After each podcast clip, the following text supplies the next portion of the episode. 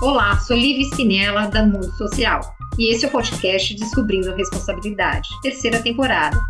O tema central será educação nos tempos de pandemia que estamos vivendo. Receberemos psicólogos, pedagogos, médicos, uma gama de profissionais que estejam ligados de alguma forma com a realidade infanto-juvenil do nosso país nesse momento tão peculiar.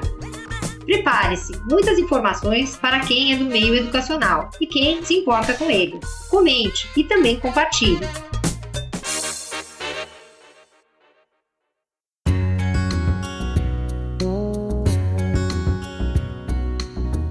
E hoje no podcast Descobrindo a Responsabilidade, vamos entrevistar Sônia Marina Dokitaka, coordenadora de sustentabilidade da Escola Viva, um dos grandes cases de sucesso da sustentabilidade na educação. Você está aí desde aquela época, desde a década de 90, quando a Viva começou a implementar? Estou.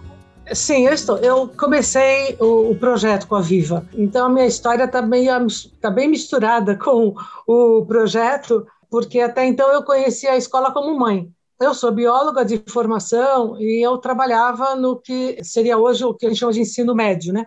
Naquele momento era o curso colegial. E, e ali eu já tinha um, um, um trabalho que é, onde a ecologia tinha um foco grande. Mas a minha inquietação, quando, quando é que a gente deveria começar esse trabalho? Porque eu estava muito convencida desde aquele momento que esta era a grande questão, né? Era, é, a gente tinha que se voltar para as questões ambientais e, e pensar em educar as pessoas para isso. Mas eu tinha o um trabalho com os adolescentes. E a gente já sabe que ali tem coisa que já estava cristalizada, tem coisa que era mais difícil de mudar. E aí eu comecei a, a, a pensar que devia começar pelo começo da educação básica, pelos bem pequenos. E aí levei a conversa para Viva, que é, acolheu, porque já tinha uma preocupação com é, espaço, natureza, né? sempre teve plantas e animais no espaço da escola. Ela viu sentido nisso e a gente começou um trabalho caracterizado mesmo como educação ambiental. E não paramos mais. Começamos e, a partir daí, o projeto foi é, se desenvolvendo e mudando, né? Mudando à medida que se conhece mais sobre. A gente está falando ainda pré-Rio 92, pré-Eco 92. Essa Eco 92 trouxe, né, muito, ecoou mais a questão. Então, é, as, as informações foram aparecendo, você tem mais investigação, mais pesquisa. E, ao mesmo tempo, a escola também foi mudando, né? É, foi crescendo. E aí, a gente, esse projeto ele foi crescendo junto e mudando de acordo com todas as, as mudanças que o contexto né, do Brasil e, e do mundo também é, é, se alteraram. Então, é um, uma história bem misturada. Né? E eu continuo né, no, no, trabalho ainda hoje. Acredito que ainda continue como sendo, pensando em escola, é, é, o casamento feliz, né? De você pensar numa questão, de você, de alguma maneira, na sua modalidade, na sua especialidade, você sentir que é necessário investir e você ter escuta. Você ter, de outro lado, uma instituição que acolhe, né? Porque é, Hoje, você trazer uma questão de sustentabilidade para uma instituição, seja ela qual for, é fundamentalmente diferente de colocar isso nos anos 90. Hoje, por força de legislação, de pressão, mundo afora, não tem nem como fugir dela. Mas, assim, a, a, o acolher, né, ver sentido e desse que vai vai encampar e vamos fazer junto, acho que essa foi a grande diferença e é uma marca da escola, né, que, que se mantém ainda hoje. Então, você diria que o interessante naquela época foi ter a escola ter dado a mão para você e Sim. ter falado: vamos juntos, vamos fazer isso. Sim. A escola acolheu e percebeu, né? conseguiu fazer a leitura da realidade e perceber que fazia todo sentido e inovar. Mas esse dar as mãos ele não é em toda a instituição, que principalmente nas instituições de ensino. O que, que você diria sobre isso? Por que, que ainda não se vê essa urgência? Qual que seria a tua opinião? Vinda de alguém que lá nos anos 90 conseguiu um lugar aonde foi acolhida. O que, que você diria? Por que, que ainda não é, não é visto com a urgência? Você sabe que a contundência né, da, do, do quadro ambiental, das questões ambientais, acho que é tão grande de lá para cá, eu acho que o tamanho da encrenca aumentou tanto que, para mim, é difícil perceber, porque ainda há resistência em, em acolher a questão, ou entender. Acho que, na verdade, mesmo no âmbito da escola, nesse percurso, né, nesse, nesse intervalo tão grande de tempo aí, muita coisa mudou. A gente tem uma legislação que mudou, você tem uma política nacional de educação ambiental que, se não, se não obriga, pelo menos respalda e diz que é preciso que esta questão passe pela escola. Né, você tem esse reconhecimento já. Então, eu acho que há uma resistência menor. Há dificuldade, sem dúvida, porque esta não é uma questão simples, ela não tem receita simples para você implementar. Ela vai passar pela formação das pessoas que estão na escola, porque um projeto significa coesão em torno de princípios de ideia. Então, você está falando de que um espaço educa, as pessoas, sejam elas, quais as posições que elas ocupam na escola, são todas educadoras, então você tem que ter um processo de formação para que essa cultura se instale. E na escola, a gente percebeu com o passar do tempo que a outra dificuldade que eu acho que também as escolas ainda enfrentam está em ganhar coerência é, como gestão. Então, uma coisa é o seu currículo, aquilo que você tradicionalmente faz é, com seus alunos nas suas é, salas de aula, nos seus espaços de trabalho. Outra é o modelo que você oferece para todo mundo perceber como é que você implementa isso de fato na, na vida da escola. Uma coisa é falar de resíduo sólido, outra é o que é que a escola faz com o seu resíduo sólido. Então, essa coerência né, entre a gestão dos seus processos administrativos e tudo mais e o seu pedagógico é que é um grande desafio. É para a gente desafio até hoje. Todo o tempo a gente está em busca de fazer com que gestão, na verdade, também educa. Você oferece modelos né, para as pessoas que estão vivendo com você naquele espaço. Então, acho que esse também é um desafio. Então, você tem várias dificuldades, e eu, eu reconheço isso. Mas, assim, eu tenho uma convicção absoluta de que não há resolução possível para nenhuma dessas questões ambientais que são sérias que fuja da escola, que não passe por dentro dela, porque a gente está falando de educar pessoas para outros valores, para outras formas de viver.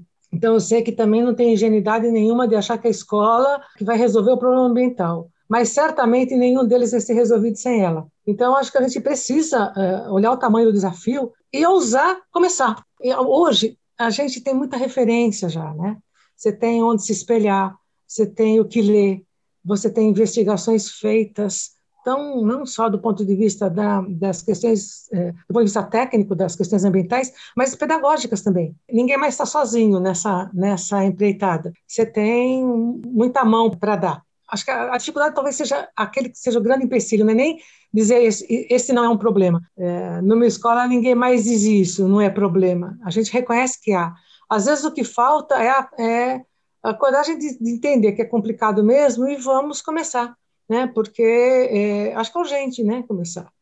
De que forma que aconteceu o encontro da Escola Viva com, com o Centro sobre a Sustentabilidade uhum. da GV? Como é que tudo começou? Desse tempo todo de desenvolvimento né, do, do, do projeto, a gente se olha, revê, busca é, melhorar né, aquilo que a gente percebe que é, que é lacuna, que é espaço para andar. A gente enfrenta as contradições as nossas contradições e tenta resolver. E foi nessa percepção de que a gestão da escola era é importante e a gente precisava avançar no processo de uma gestão mais é, compatível com é, as propostas, com os planos curriculares, é que a gente conversou com a, com a Fundação Getúlio Vargas. Tem um trabalho reconhecido na área, também não tinha nenhum trabalho que envolvesse a, a educação básica, então, também se sentiu desafiada para olhar essa questão do ponto de vista da educação básica. Entendeu que uma escola é, ao mesmo tempo, empresa, porque é, ela oferece um serviço, mas não é qualquer empresa. Então, como é que fica essa questão dentro de um lugar que precisa espelhar valor, que precisa dialogar com a proposta curricular? Então, foi, foi dessa, desse desejo né, de fazer com que a gente tivesse um processo formativo na escola, num modelo diferente, que envolvesse o corpo gestor também, é que nasceu, é, a, que nasceu a discussão e a, e a, primeira conversa com a Fundação Getúlio Vargas. E o projeto foi bem interessante mesmo, acho que para nós e para eles também. Nós envolvemos nessa discussão é, representantes de todos os grupos de interesse da escola. Foi criado um grupo, né, um grupo focal, com o intuito de ter um, que esse grupo tivesse um processo formativo e, a partir do processo formativo, olhasse para a escola e eh, ajudasse a discutir direcionadores estratégicos para o pro, pro projeto. Quais seriam os temas né, que todos nós achamos que deveríamos é, envolver? E nesse processo formativo, com o grupo focal, montou-se um grupo bem diverso, com representantes de famílias de todos os segmentos, alunos do ensino médio, professores de todos os segmentos, equipes administrativas, né, para que todas as funções estivessem representadas, e gestores. Desse grupo, eh, nós discutimos o conceito de sustentabilidade, escolhemos alguns temas que nós achamos que achávamos que eram abrangentes, foi uma discussão comum entre a escola e a GV na escolha desses temas, que seriam capazes de dar uma formação sobre as questões mais gerais, que trouxesse o exercício do pensar mais complexo sobre as coisas, para que todos nós entendêssemos a escola como um grande corpo, onde todas as ações, enfim, conversam com a questão da sustentabilidade, comportamentos conversam, né? funções conversam, e a partir daí, então, a gente passou a olhar, depois dessa formação básica, a gente olhou para a escola e analisou a escola sob a perspectiva de, de, desse ponto de vista particular de cada função que estava ali representada, para dizer quais seriam as grandes questões que nós apontávamos deveriam dialogar com a gestão da escola e ser, para serem incorporadas nesse processo estratégico da gestão. Disso resultou um relatório que está público, para que outras escolas possam entender como é que foi esse processo, que é um, um orientador, né, para quem mais estiver vivendo uma situação parecida, que é um, é um, material importante para quem também está desenvolvendo processos desse tipo na escola. E aí a gente foi tolhido pela pandemia. E é, parte daquilo que a gente planejou ainda está em curso. Agora, com a volta, é que a gente consegue retomar algumas questões que dependiam do presencial. Mas foi esse casamento, sabe, da busca de um centro que trata com essa questão numa outra perspectiva diferente daquela que a gente habitualmente trata na escola, mas entendendo que podia ser uma articulação e uma troca interessante, como foi mesmo.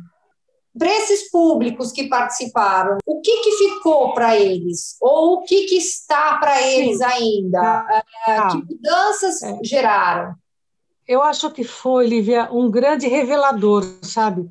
Para nós todos, na verdade é, primeiro, porque quando você tem, por mais que você tenha internamente tratado de processos formativos, você olhar para a escola depois de ter discutido grandes temas como cidades sustentáveis ou consumo, é, mudança climática, você olhar para a escola e conseguir perceber que é, aquilo que você faz, não só na sua vida particular, mas a sua atuação na escola dialoga com essas questões, elas são concretas, eu acho que é, trouxe um nível de consciência grande para todo mundo. E deu muito a noção de interrelação, sabe, das, das funções e de trabalho é, em prol de alguma coisa. Quer dizer, eu, algumas pessoas perceberam pela primeira vez que, então, tá, aquela, aquilo que eu faço no meu setor tem consequência direta para um, uma questão que é planetária. Para as famílias, eu acho que revelar essa, esse bastidor da escola, como é complexo, como a gente tem o senso comum que eu tinha antes de entrar para o processo de formação se revelou, é, mudou, porque você embasou e viu que não era bem assim, mostrar a complexidade que tem cada discussão e perceber que tem entrada, né? que é um jeito da família contribuir, forma construir um projeto. Eu acho que isso foi extremamente importante. Eu tenho certeza que ninguém saiu do processo como entrou dele.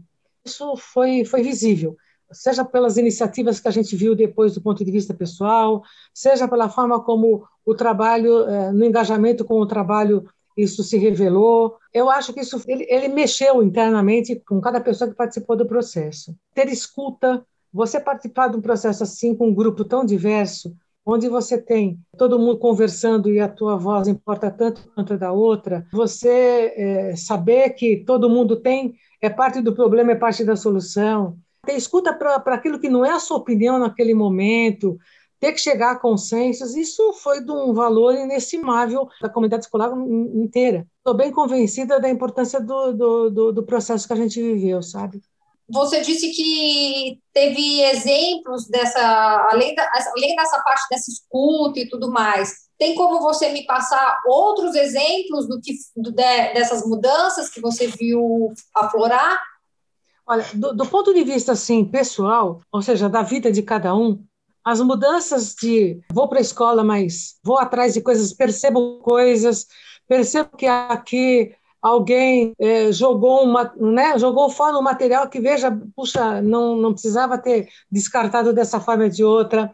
Gente que veio com é, informação do tipo, olha, eu fui no supermercado e vi, olha o que estava nessa embalagem, na hora de escolher, eu escolhi essa aqui porque eu não tinha prestado atenção é, no tipo de composição das coisas gente que passou a trazer informação sobre, olha, eu estou lendo agora esse tipo de, né, li esse livro, quero compartilhar, vários, o tempo inteiro vinham, vinham questões desse tipo. Então, acho que tem uma mudança, e nos setores também, né? Então, compras, por exemplo, né? setor de compras que olha para as coisas e fala, é, esse é o melhor material, não é? Precisamos dessa quantidade mesmo, não precisamos? Então, acho que isso, isso a gente percebeu direto né? várias, várias, várias ações desse tipo.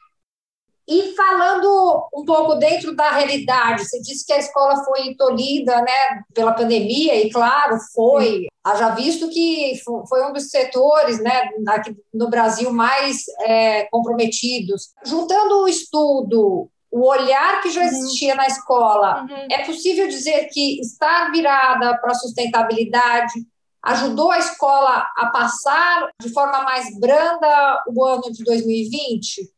Olha, eu, eu não sei se dá para dizer que a gente passou de uma forma mais branda, né? A pandemia, acho que ela nunca deixou tão concreta a sustentabilidade como eh, acho que em nenhum outro momento. Primeiro, porque quando a gente fala em sustentabilidade pensando né, no conjunto de temas que a sustentabilidade é, envolve, abarca, eu acho que ela revelou processos profundamente ligados à sustentabilidade. Processos como desigualdade, como a forma como a gente mora, a forma como a saúde pode ser problematizada. Ela revelou na própria origem, né? A gente pensa na origem de uma pandemia e, e sabe que ela tem uma ligação direta com as formas como a gente ocupou os espaços, se aproximou de algumas áreas eh, naturais e passou a conviver com os animais de alguns ambientes que não tinham tanto contato com a gente.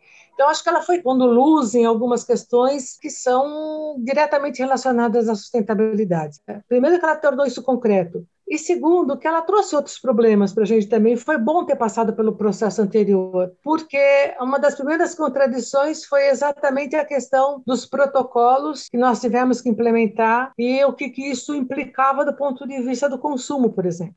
Essa foi uma das primeiras inquietações, porque um dos nossos direcionadores era consumo, olhar para ele, ter metas de redução de consumo, e você pensar que você aumentou grandemente o consumo de álcool, por exemplo, o consumo de alguns sanitizantes.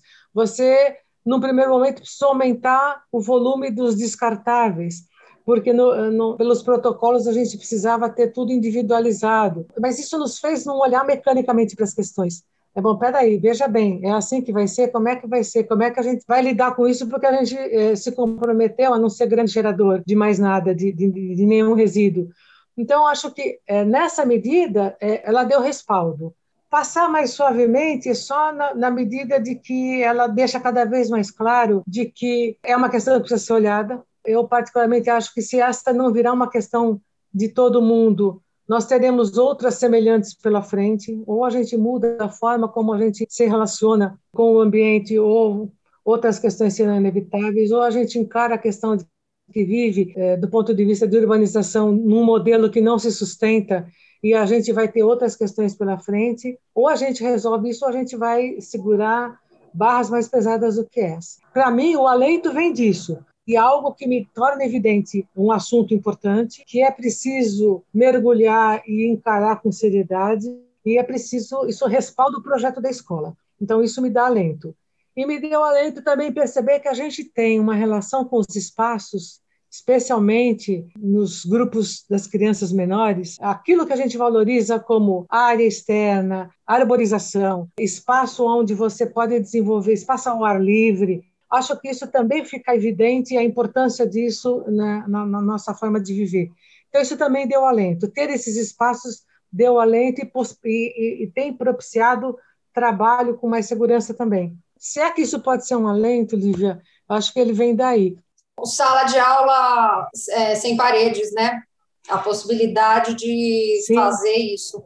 Isso. É como se você, de alguma maneira, a pandemia tivesse reforçado ou assim, eu não preciso, a gente não precisa mais justificar algumas coisas do projeto da gente, sabe? A própria circunstância aquilo que era princípio já, né, do trabalho. Eu acho que ter essa possibilidade né, de, de olhar para fora e ver que faz sentido, de verdade, tudo aquilo que a gente vem fazendo, porque há um esforço grande de permanentemente rever, de permanentemente ampliar, de permanentemente ver onde é que está a contradição, de não fugir da contradição, mas enfrentar, porque ela é parte do, de qualquer questão ambiental. Né? Conflito, contradição é. Ou a gente aprende a lidar com o conflito, ou também não tem saída, então, eu acho que a chance de poder é, ver isso tudo posto de forma concreta, tangível, ver importância naquilo que a gente faz, né? É, eu acho que isso é, é vital, né, para a vida do projeto. Né? E aí, eu te pergunto, Sônia, por que, que você estimularia outras escolas a pensar em seus processos da maneira como a Escola Viva fez? Bom, primeiro, Lívia, porque assim, eu tenho tanta convicção de que a escola tem um papel importante nessa reversão de quadro ambiental, de enfrentamento, e não é porque ah, é messiânico, é uma fé que nasce não sei da onde, é por ter, por ter percebido nesse tempo todo os resultados que são possíveis, sabe? É, a gente vê que, de alguma maneira, essa geração que hoje está mais ativa, mais atuante de profissionais, elas também tiveram uma escolaridade que já começou a passar por essa discussão. Então, muitos dos profissionais que hoje atuam, é, mesmo que as universidades ainda não tivessem nas formações que eles dão para os seus profissionais a questão posta, mas essa inquietação deve ter vindo de muitas das escolas básicas que esses profissionais. Então, não é. Eu vejo resultados nas pessoas. Então, acho que é possível fazer, eu acho que é, não dá para fechar os olhos e nem dá para se furtar de desempenhar o papel que a gente pode desempenhar como escola, porque o resultado é visível, dá para ver. Né? Dá para ver pessoas mudando, dá para ver instituições mudando, dá para ver uma outra cultura se criando. As escolas que ainda não começaram poderiam é, começar, e quem já começou, de avançar cada vez mais, né? pela possibilidade concreta que a gente tem de ver resultado tangível também eu termino pedindo uma mensagem de tudo isso que você viveu, do que a Escola Viva viveu e leva para os seus estudantes sobre a sustentabilidade. O que, que você deixa de mensagem sobre a sustentabilidade através da educação? Deixo como recado a possibilidade de arregaçar a manga, sabe? De que há um mundo para ser construído, um novo conjunto de relações para serem estabelecidas. Há espaço de construção para todo mundo e precisa da mão de todo mundo nessa construção. Não há nenhuma contribuição pequena, toda contribuição é valiosa nesse conjunto de mudanças que estão postas pela frente e a gente só reverte com mão na massa, sabe? E fundamento científico, é, não negando que a situação é grave, mas é enfrentando. E a escola é uma parceira potente no enfrentamento do problema. Não sou ingênua de achar que eu sozinha vou fazer diferença, mas o coletivo faz. Tá joia. Muito obrigada, Sônia. Obrigada a você, Lívia.